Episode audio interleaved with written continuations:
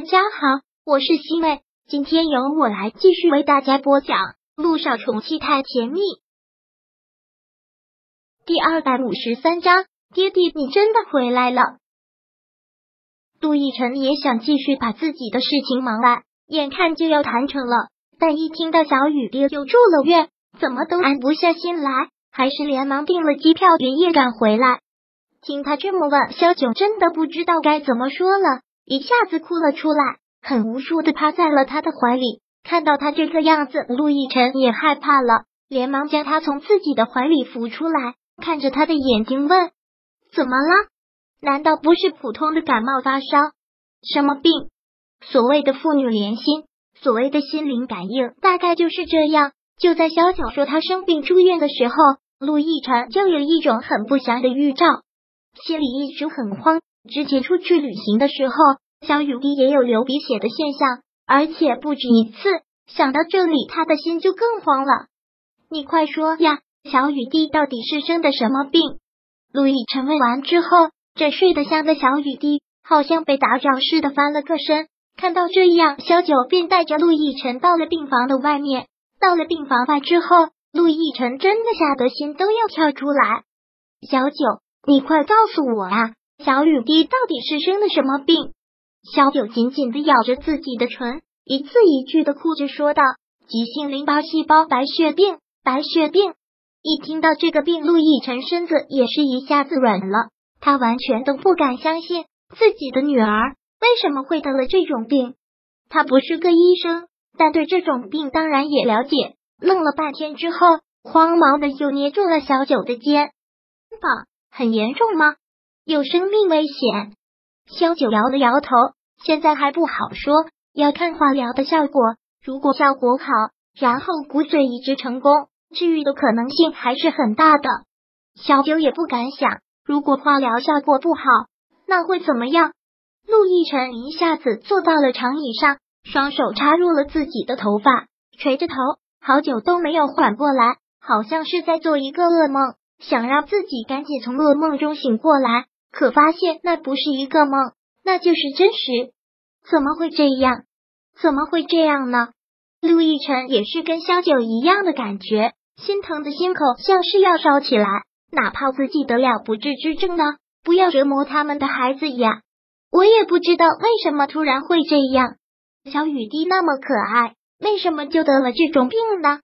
萧九当着陆亦辰的面，真的伪装不起来，很是大声的哭了出来。趴在陆亦辰的怀里，放声的哭着。亦辰，我现在真的很害怕，现在真的很害怕，我不能失去小雨滴，小雨滴就是我的命。如果他有什么三长两短，我也活不下去的。现在不要说这样的丧气话。刚才你不是说治愈的可能性很大啊？先不要慌，先不要慌。陆亦辰虽然心慌的不得了，但他是一家之主，他必须要撑起来。至少精神上不能崩溃，他还要支撑住萧九和小雨滴。一鸣呢？他现在在哪里？应该在他的休息室吧？我也不知道。萧九垂着头。现在天已经很晚了，不要胡思乱想了。既然已经这样了，我们只能是积极的配合治疗，不会有事的。要相信我们的宝贝女儿，她很坚强，她一定会挺过去的，好吗？小九也拼命的点着头，是的，他们的女儿一直都很坚强，一定会挺过去的。幸运之神一定会眷顾他的。别自己吓自己，千万不要自己吓自己。嗯，好了，小九。陆亦辰连忙帮他擦了擦泪，天很晚了，赶紧和小雨滴一起去睡吧。相信我，一定会好起来，小雨滴一定会痊愈的。嗯。杜奕晨直接将他给抱了起来，就将他抱到了病床上，躺到了小雨滴的旁边，看着睡梦中的小雨滴，陆奕晨心疼的心都在滴血，轻抚着他的额头，在他的脸上浅浅的亲了一下。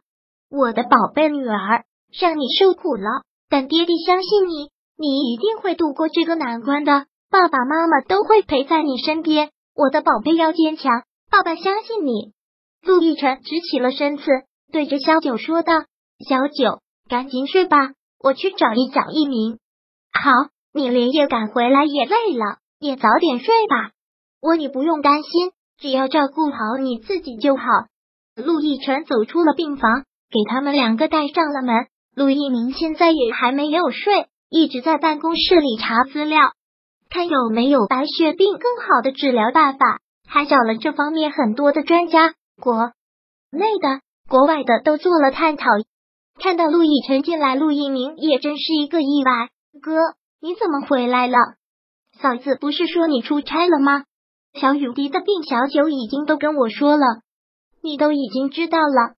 陆一鸣叹了口气，然后又忙说道：“不过你也不用太担心，有我呢，我会把小雨滴治好的。”这一晚上，兄弟两个都没有睡。陆一鸣很耐心的跟陆亦辰说着详细的治疗方案，跟小九一样，听到腰骨髓移植，也连忙要求做雷配型。这一晚上，小雨滴都睡得很好。一睁开眼，便发现陆亦辰就在他的病床边了，然后好像还处在一种半睡半醒的状态，喃喃的说道：“我是在做梦吗？”爹地，陆亦辰摸着他的小脸，在他的额头上吻了一下，很是宠溺的口吻：“当然不是做梦了，爹地回来了，开心吗？真的不是做梦啊，爹地，你真的回来了。”小雨滴很兴奋的笑着，然后忙坐起来。小孩子撒娇似的趴到了他的怀里。对呀，爹地想我的宝贝女儿了，我也想你了，也在他的脸上吻了一下。那小雨滴这段时间有没有听话呀？有没有按时吃饭？小雨滴嘟了嘟嘴，不想撒谎，只好实话说道：没有好好的吃饭。小雨滴也想按时吃，但就是不想吃，好恶心啊！看到爸就想吐呢。想想以前，小雨滴就是一个小吃货，整天都会把自己的嘴巴塞得满满的。可是现在呢，居然看到饭菜就恶心。陆亦辰真的是心疼坏了，什么都不说，就是将他抱在怀里。看到他这样，小雨滴忙问：“爹地，你怎么了？不开心吗？”第二百五十三章播讲完毕。想阅读电子书。请在微信搜索公众号“常会阅读”，回复数字四获取全文。感谢您的收听。